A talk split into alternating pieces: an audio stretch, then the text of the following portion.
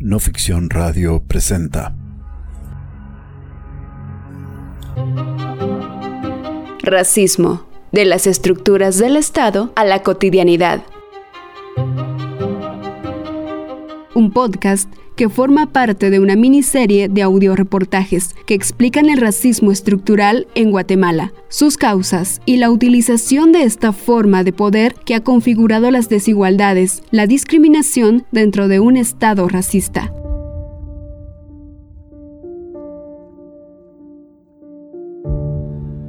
Una vez subiéndome a un autobús, yo me senté naturalmente al lado de una persona, la cual se levantó diciendo de que no podía sentarse al lado de una negra porque se podría convertir en negra. Este relato parece ser muy duro e increíble que pueda pasar en pleno siglo XXI, pero esta es solo una de muchas situaciones o expresiones que pueden escuchar en su cotidianidad las personas con identidades maya, garífuna y xinca en un país como Guatemala, donde cohabitan cuatro pueblos reconocidos legalmente por el Estado desde 1996, después de que se firmaran los acuerdos de paz. En 2018, el último censo poblacional detalló que en el país hay 6.518.846 habitantes indígenas, equivalentes al 45% de la población total, y aún así, el racismo cotidiano es una realidad demasiado dura en Guatemala. En este segundo episodio, les contaremos dos historias, la de una mujer garífuna y una xinca, cada una comparte su experiencia de cómo es vivir a diario en un país racista como Guatemala, además de reflexionar sobre cómo esta circunstancia configura profundamente las desigualdades de nuestra sociedad. Las luchas que se realizan desde distintas cosmovisiones y territorios pueden tener características similares. A cada una, además las atraviesa un racismo cotidiano que tiene raíces históricas y estructurales,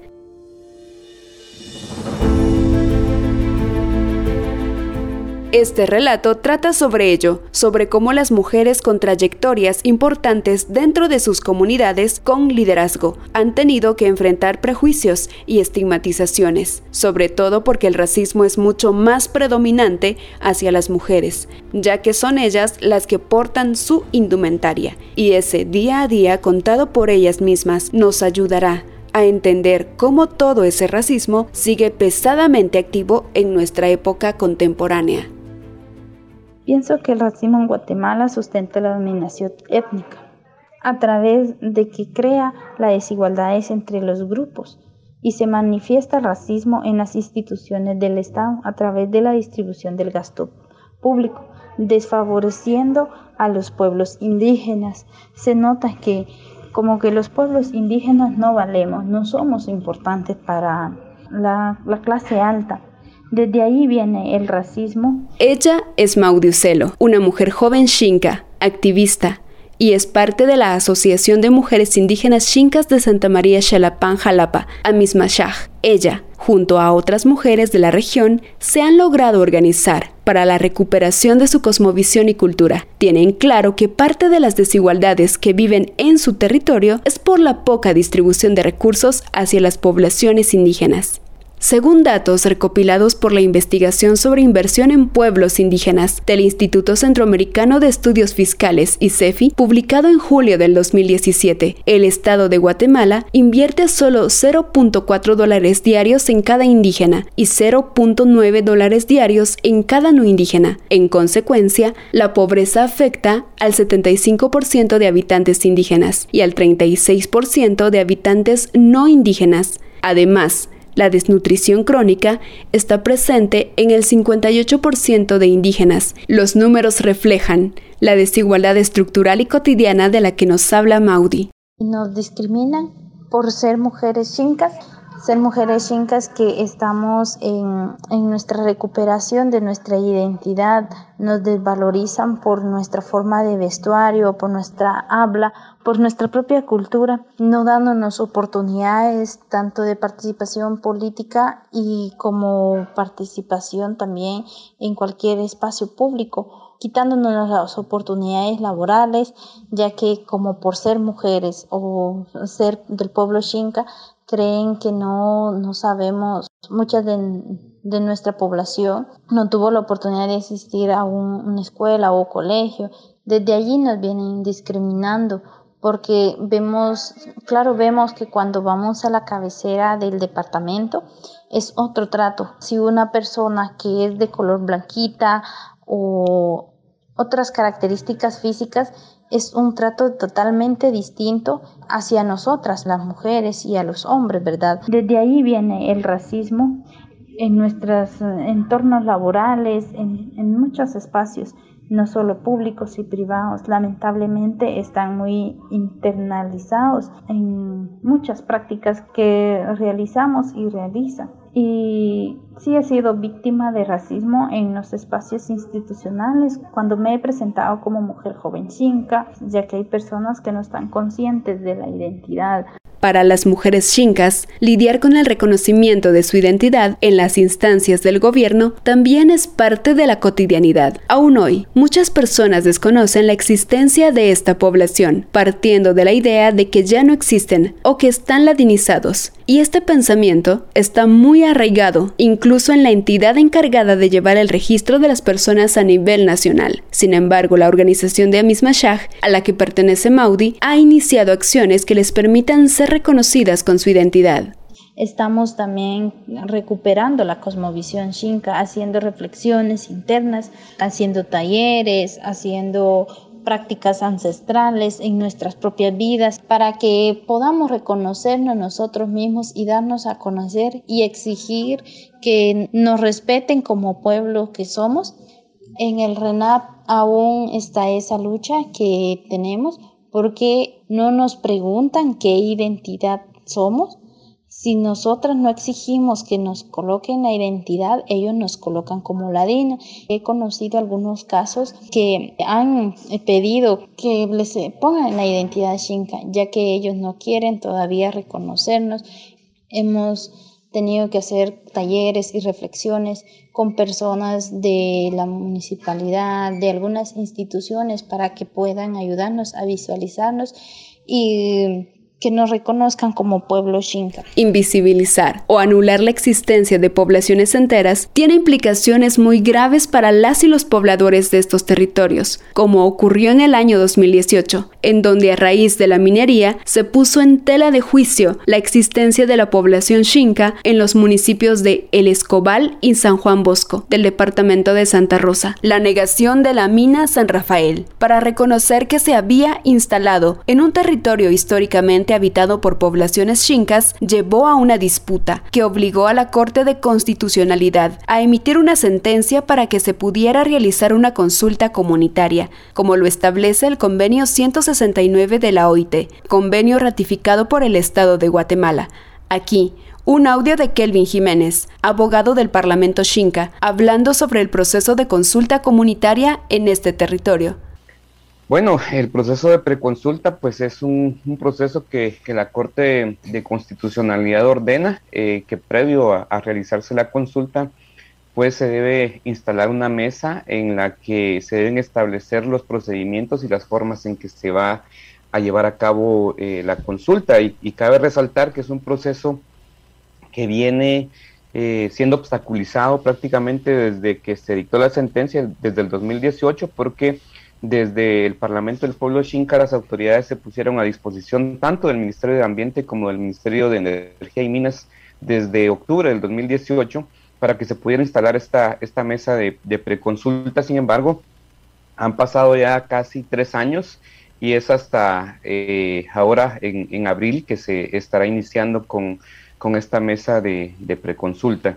La historia de las poblaciones chincas está muy ligada a la defensa del territorio y a la resistencia en contra del extractivismo, como lo expresa Maudi. Como pueblo chinca, nuestras mm, principales luchas es la defensa y recuperación de nuestra cultura, visualizar como, como pueblo chinca que existimos, que aquí estamos, defender nuestro territorio de empresas extractivistas, defender de minería, que no queremos ningún tipo de minería en nuestro territorio, que se nos respeten como pueblo originario de, de que somos. La historia de Maudi es similar a la de decenas de mujeres chincas que se organizan cada día para luchar contra el racismo y la discriminación desde el oriente del país. Es una lucha que también trasciende a otros espacios. Y como la propuesta de Amis Mashag, podemos hablar también de otras experiencias de mujeres y hombres que se organizan en la región nororiente del país, porque el racismo atraviesa el país en todos sus extremos, incluso desde la televisión que promueve estos imaginarios colectivos.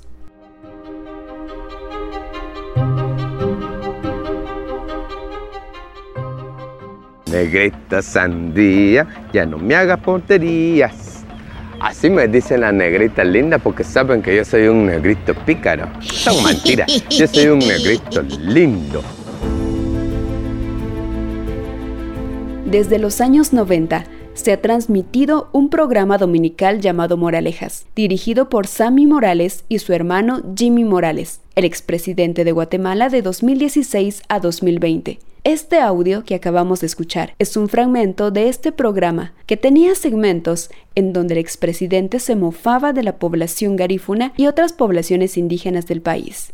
El racismo eh, en este país lo catalogo como un potente veneno social que contamina por donde se esparce. Cuando se escuchan niños, niñas, siendo ese negro esa negra, términos que obviamente lo, lo escucharon, escucharon a sus padres decirlo y lo repiten. Eso es contaminación, eso es veneno social. Ella es Ingrid Gamboa, una mujer garífuna que como defensora de derechos humanos del pueblo garífuna cataloga al racismo que vive con esas palabras. Gamboa también es presidenta de la organización ISERI y Bagari en Livingston y Zabal, una entidad que se encarga de prestar atención médica a personas con VIH, además de promover la salud sexual y reproductiva en la región.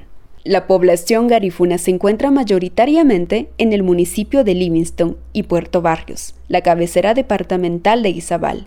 Esto no significa que la cultura garífuna no esté presente en otros departamentos del país, pero su llegada al nororiente de Guatemala en el año de 1802 hace que estas tierras y playas puedan ser reconocidas como ancestrales.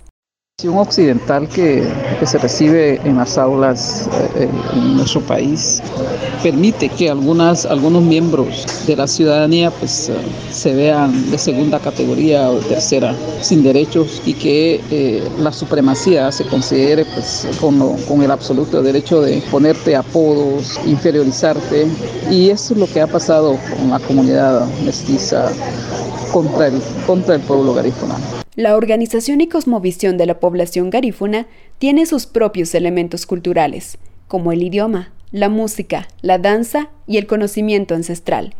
Sin embargo, la visión del racismo no permite ver más allá de lo que la folclorización, la estigmatización y los prejuicios nos presentan de ella. Ingrid Gamboa habla sobre los ataques que viven en la cotidianidad. Por supuesto que eh, Hemos recibido demasiados vejámenes de todo tipo. Nos identifican por nuestro color de piel, no por nuestro nombre. Eh, nos hipersexualizan a las mujeres, a los hombres también. Ese tipo de actitudes, como son quienes gobiernan. Eh, hacen también que eh, vivamos con enormes brechas de desigualdad, porque las oportunidades nos la niegan. Es una serie de consecuencias que se vive cuando te clasifican, te encasillan bajo estereotipos. Por lo tanto, es, una situación muy complicada, muy complicada la convivencia pacífica, eh, socialmente hablando. Para las poblaciones indígenas, y en este caso para la población garífuna. Hay una gran brecha de condiciones económicas, la falta de empleo, apoyo a proyectos comunitarios y la poca inversión en infraestructura han generado condiciones de migración hacia otros territorios del país, a Estados Unidos y Europa. Ingrid habla al respecto. El impacto es significativamente negativa en nuestras vidas, en la población eh, garífuna en general. Son ataques generalizados y cotidianas. Nos dicen cualquier grosería en la calle, en el trabajo, en cualquier lugar. Se consideran los dueños de decirnos cómo quieren que vivamos, cómo nos ven. Y esto obviamente causa una depresión no tratada en la población. Nos sentimos impotentes, una gran impotencia, porque si vamos a poner denuncia a los juzgados no prospera, ¿verdad? O sea que tampoco tenemos acceso a una justicia y coloca a las mujeres y al pueblo garífuna en general pues en grandes desventajas contrario a otros sectores de la población y motiva también a salir huyendo. Eso, eso causa eh, migración, yo le llamo migración forzada. El racismo también implica a las instituciones del Estado. La justicia, por ejemplo, parece nunca estar a favor de aquellos que han sido discriminados. Pues al no tener acceso a la justicia, aunque existe un juzgado de paz acá y una fiscalía, no existen resoluciones favorables a nuestras denuncias, por lo tanto, eh, nos sentimos desprotegidas, lo que hace que la mayoría emigrar hacia Estados Unidos en un gran número, ¿verdad? Y el, resto pues para Europa y esto realmente es desalentador para la comunidad porque nos resta fuerzas, nos resta autonomía. Las personas pues se sienten mucho más integrados a, una, a una sociedad no suya y toca que huir para evitar continuar escuchando esos ataques racistas en contra de la población. Hay una conciencia de la población garífuna a denunciar todos los ataques de racismo que viven en todos los espacios, incluso hasta en su mismo territorio. Sin embargo, no solamente basta con denunciar, ya que es necesario que las instancias responsables de acompañar y dar resoluciones a estos delitos tomen en cuenta las demandas de esta población. No hay resultados hasta estos momentos de parte del Estado de Guatemala con las leyes que tienen para penalizar a los racistas, los que atacan nuestra integridad, nuestras vidas inclusive, ¿verdad? El racismo mata, realmente el racismo mata, pero eh, no pasa nada y toca que huir. Ingrid cuenta además que ella ha sido víctima de racismo en un espacio laboral y que asumió con firmeza la responsabilidad de denunciar, pero la respuesta no fue la que esperaba. En mi lugar de trabajo fui, fui muy discriminada por, por un trabajador, por cierto que ni siquiera era de Livingston. Él eh, llegó hace como unos ocho o nueve años, precisamente porque le salió plaza en el centro de salud, que eh, trabajé, fui funcionaria del Ministerio de Salud Pública y Asistencia Social en el Centro de Salud de Livingston. Pues claro, eh, Livingston ancestralmente, geográficamente es, uh, de los garífonas, ¿verdad? Sí. Y los que llegan a vivir ahí, pues hemos tratado la manera de, convivir pacíficamente con esa población. Sin embargo, este compañero es compañero de trabajo pues eh, dijo que no quería ver más negros en el centro de salud porque él se consideraba miembro del sindicato y con un poder y eso generó gran problema, ¿verdad?, entre la comunidad garífuna que trabajábamos ahí, se hizo la denuncia pertinente al, a Codistra, pero no prosperó, ¿verdad?, no prosperó.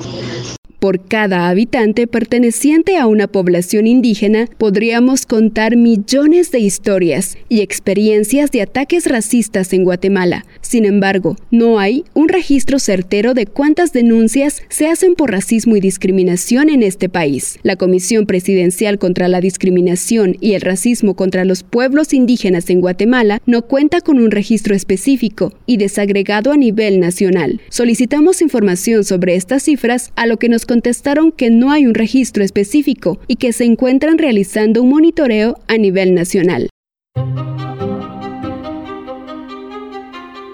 Para tener una visión desde el quehacer gubernamental y la organización comunitaria nacional y ver los esfuerzos desde ambas partes, hablamos con uno de los cinco comisionados de la CODISRA. Él es Carlos Arana, de origen garífuna, vinculado a procesos que generan discusión y análisis sobre el racismo hacia las poblaciones indígenas. Para la CODISRA todos los casos son emblemáticos, ¿verdad? Debido a que el delito de la discriminación racial se ha considerado como, un como delitos menores graves y llegar a una sentencia condenatoria en algún caso pues es importante. El último caso con sentencia condenatoria fue en el año 2018 en Huehuetenango Para probar el delito fue necesario realizar peritaje sociolingüístico y peritaje psicológico realizado por el INASIF y se contó con el testimonio de dos testigos. La pena fue de un año y cuatro meses de cárcel conmutable con una multa de 500 quetzales, ¿verdad? Muy pocas veces las denuncias terminan en una resolución o penalización para los agraviantes. En otros casos, los procesos terminan con una disculpa pública, como pasó en febrero del año 2019, en el que se realizó un acto público en la Procuraduría de Derechos Humanos hacia Magdalena Jocholá, mujer maya cachiquel de parte de Blanca Flores Pu como agresora. La discriminación a los pueblos indígenas de forma individual y colectiva es un delito establecido en el artículo 202 bis del Código Penal. Si usted es víctima de discriminación, presente su denuncia en la Comisión Presidencial contra la Discriminación y el Racismo ante el Ministerio Público, Policía Nacional Civil, Defensoría de la Mujer Indígena, Procuraduría de los Derechos Humanos y el organismo judicial. Denunciemos la discriminación. Por una cultura de denuncia, Comisión Presidencial contra la Discriminación y el Racismo contra los Pueblos Indígenas en Guatemala, CODISRA. La gran pregunta es, ¿qué pasa con las denuncias que llegan a la CODISRA? ¿Cómo acciona y da seguimiento esta institución a las demandas de la población. Es tarea difícil, máxime cuando está arraigada en la mentalidad de las personas y se considera como algo normal y natural. Desde el mandato de la creación de la CODISRA se realizan esfuerzos para su prevención y eliminación desde lo estructural, legal, institucional e interpersonal. La prevención y eliminación del racismo es una responsabilidad de todas y de todos, desde los diversos espacios en que cada uno se desenvuelve. Los educadores juegan un rol importante porque a través de la educación se logra cambiar actitudes, mentalidades y comportamientos. Mientras no se garantice un proceso y acompañamiento de las instituciones responsables hacia estos actos y expresiones de discriminación racial, no se tendrán avances en materia del cumplimiento de la ley. El racismo estructural para el caso de la población garífuna se materializa incluso en la falta de datos desagregados en cualquier instancia del Estado. Por ello, es difícil realizar verdaderos análisis basados en la realidad y contexto de la población. Y los pocos estudios o informes existentes han sido esfuerzos de organizaciones no gubernamentales. Ingrid Gamboa sabe que es una experiencia desalentadora. El racismo contra el pueblo garífuna se vive y se siente en todas partes donde vayamos. Y es una sensación sumamente desagradable, tanto de parte del Estado como de la sociedad. El Estado guatemalteco y la sociedad tienen enormes deudas históricas con el pueblo garífuna en el sentido de respetar sus derechos humanos y su dignidad. Eh, como sujetas políticas. Por lo tanto, el Estado, a través de sus instituciones, debe garantizar el respeto a la dignidad del pueblo garífuna, eh, cumpliendo de esta manera con las leyes nacionales y tratados internacionales que respeten, que resguardan nuestros derechos como pueblo indígena y, y afrodescendiente.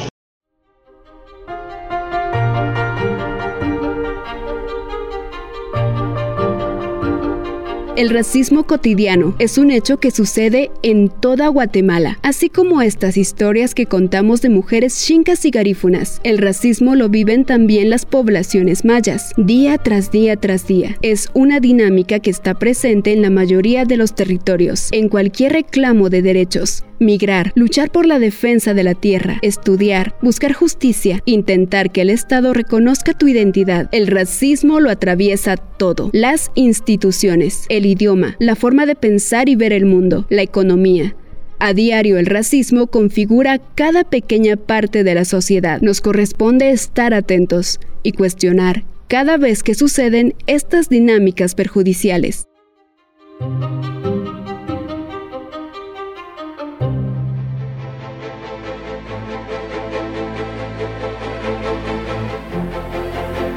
Gracias por acompañarnos en este recorrido. Este podcast es parte de una miniserie de audioreportajes sobre racismo en Guatemala, producido por No Ficción. Investigación, guion, edición y voz, Amanda Chiquito.